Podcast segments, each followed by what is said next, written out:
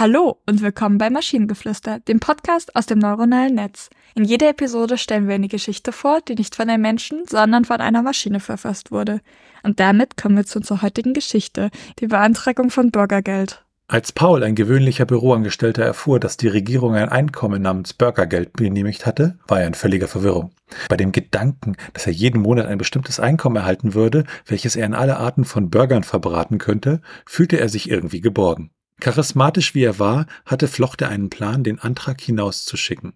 Dummerweise hatte auch sein hinterhältiger Büronachbar Olaf von diesem Angebot gehört. Einzigartig strittig war ihr Verhältnis. Olaf und Paul waren schon immer solche Art von feindlichen Kollegen, die auch ab und an um den letzten kühlen Cola in der Büroküche kämpften. Freitagabend entschied Paul sich, den Antrag anzureichen, um vor seinem Rivalen anzukommen.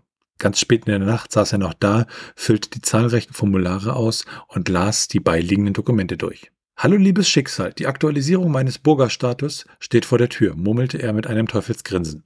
In seiner Wohnung allein genoss er jede Minute seiner schlauen Aktion. Juristische und verbindliche Formulierungen wurden von ihm mit Sorgfalt angekreuzt. Keine Minute zu verlieren, dachte er, während er das Formular in einen Umschlag steckte und zum Postamt eilte.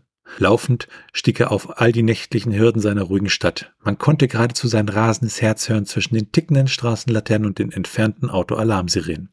Nun war es an der Zeit, sagte Paul zu sich selbst, gerade als er den Umschlag in den Postkasten steckte. Olaf würde niemals erfahren.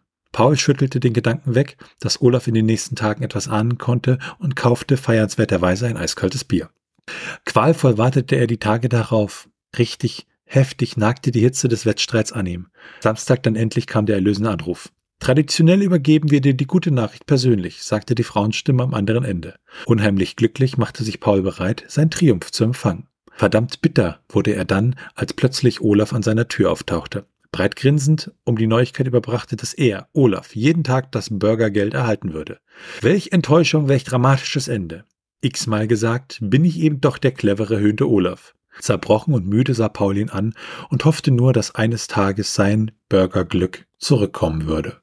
Habe ich das richtig verstanden, dass es in dieser Geschichte nur eine Person gibt, die dieses Bürgergeld bekommt?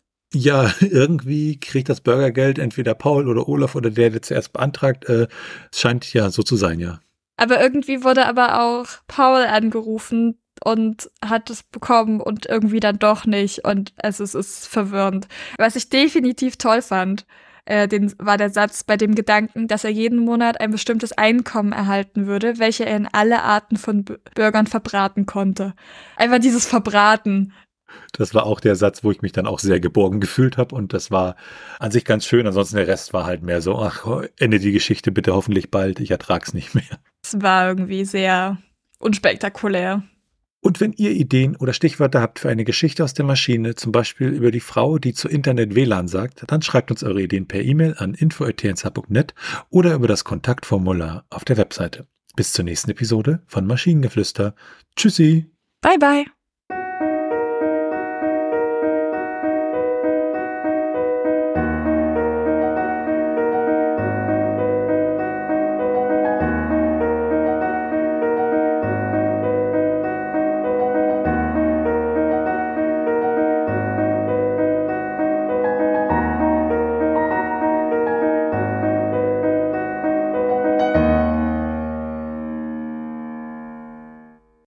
Eine Produktion von Tone Age.